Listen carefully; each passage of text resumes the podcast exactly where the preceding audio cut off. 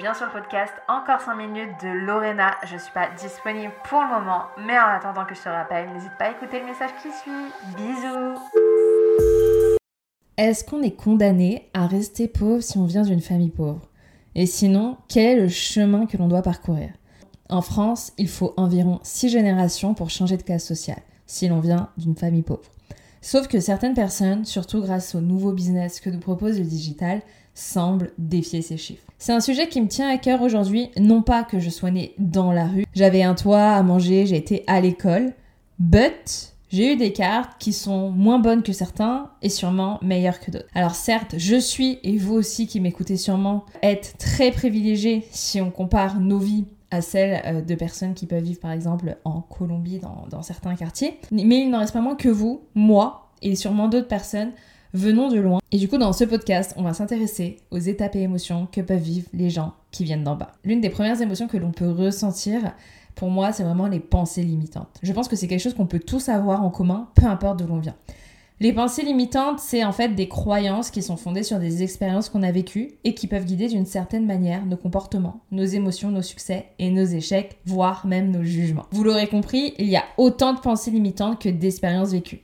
Et l'une des plus grosses concernant le business, ça va être vraiment celle sur l'argent. Si par exemple vous avez souvent entendu vos parents dire les riches sont des arnaqueurs, ils sont radins, ils sont mauvais, quand vous allez monter un business, vous aurez du mal à mettre en place certaines actions ou même à vous vendre au prix juste, car vous allez associer l'argent à de l'arnaque.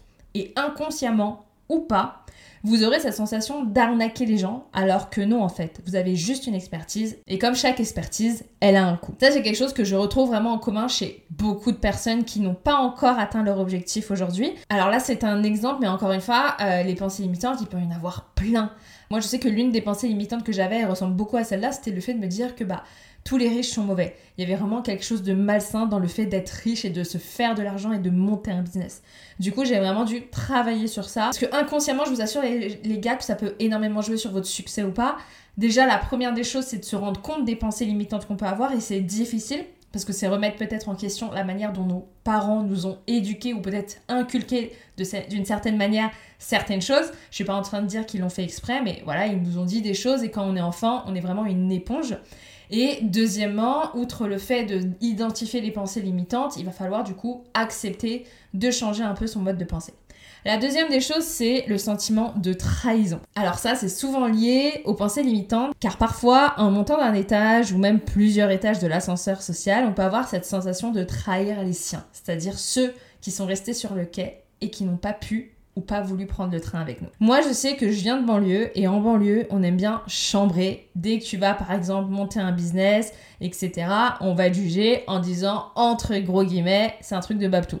Ce qui est assez absurde, je l'accorde, mais on en reparlera si ça vous intéresse. Moi, pour ma part, j'ai aussi souvent eu cette sensation de trahison envers mes parents, alors qu'ils m'ont jamais dit clairement, euh, là, t'es en train de me trahir, Lorena. Non. Mais j'avais l'impression de rompre avec eux et avec ce qu'il m'avait enseigné. Comme si ce qu'il m'avait inculqué, c'était pas bon ou c'était pas assez et que j'étais obligée de m'élever dans l'ascenseur social pour réussir un peu mieux. Vous voyez ce que je veux dire? La troisième étape, sensation, émotion par lesquelles on peut passer, c'est le fait d'avoir honte d'avoir honte d'où l'on vient, parce qu'on n'a pas assez d'argent, parce qu'on vit dans une maison qui est pas ouf, ou parce qu'on vient de province alors que la plupart des gens vivent peut-être dans des grandes villes pour ma part, j'ai jamais vraiment eu honte de ma situation financière, mais j'ai eu honte, par exemple, de l'accent de ma mère. Et du fait qu'on soit pas français à l'époque, mais étranger, parce que petite, dans les années 90, je sentais vraiment cette vague de, disons-le, racisme euh, envers mes parents qui n'étaient pas nés en France et qui avaient accent. Je me souviens d'une anecdote où on était à la piscine avec ma mère et un homme se foutait littéralement de sa gueule car il ne comprenait pas ce qu'elle disait et il lui a clairement dit mot pour mot apprenez le français avant de parler. Et c'est extrêmement violent quand j'y repense et en fait c'est vraiment un souvenir qui m'a marqué parce que je me rappelle encore aujourd'hui, j'étais vraiment petite, je sais pas, je devais avoir entre 8 et 10 ans et bah moi sur le coup forcément je n'ai rien dit et en fait j'ai eu un peu ce truc de honte parce que euh, je me suis dit bah putain maman tu m'affiches en fait. Pourquoi tu as un accent? Pourquoi tu sais pas parler français comme euh, toutes les autres femmes qui euh, vivent en France? Alors qu'on sait très bien qu'il y a plein d'autres personnes qui ont un accent. Et il y a aussi ce jugement de valeur du fait que bah ma mère elle a un très fort accent espagnol. Et du coup forcément bah des fois on la comprend pas forcément.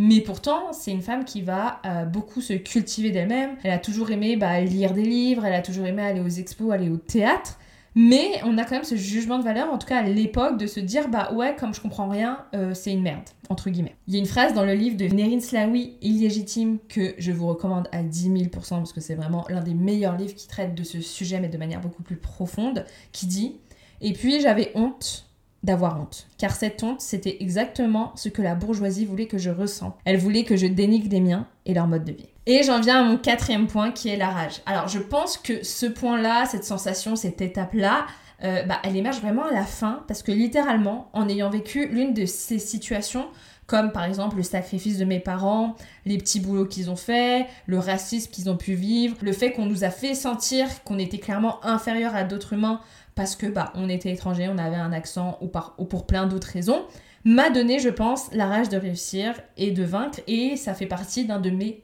pourquoi qui explique bah, pourquoi je fais ça et pourquoi je me donne à 10 000% pour euh, réussir et aller euh, même au-delà. Parce que peu importe en fait notre vécu et les expériences qu'on peut avoir, vous allez peut-être vous retrouver dans les anecdotes que j'ai dit, peut-être pas du tout, peut-être juste certains points, sachez que c'est grâce à ce que vous avez vécu, à votre passé, qui soit peut-être plus glorieux que ce que je viens de citer, ou peut-être moins glorieux, que vous allez vraiment trouver la force de sortir et de réussir. Et là, je vais terminer par une citation qui est en fait une phrase qui est extraite d'une musique que j'adore, et je pense que vous allez tous la reconnaître quand je vais vous la dire.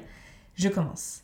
La vie est belle, le destin s'en écarte, personne ne joue avec les mêmes cartes, le berceau lève le voile, multiples sont les routes qu'il dévoile, tant pis, on n'est pas né sous la même étoile. Pourquoi fortune et infortune? Pourquoi suis-je né les poches vides? Pourquoi les siennes sont-elles pleines de thunes? Pourquoi j'ai vu mon père en cyclo partir travailler Juste avant le sien en trois pièces gris BMW. Ayam né sous la même étoile. Voilà pour cet épisode. En tout cas, je vous remercie d'avoir écouté jusqu'au bout. Je vous invite à mettre 5 étoiles, ça m'aiderait beaucoup, beaucoup, beaucoup. Je vous dis à très vite et n'oubliez pas que la vie est belle. Bisous.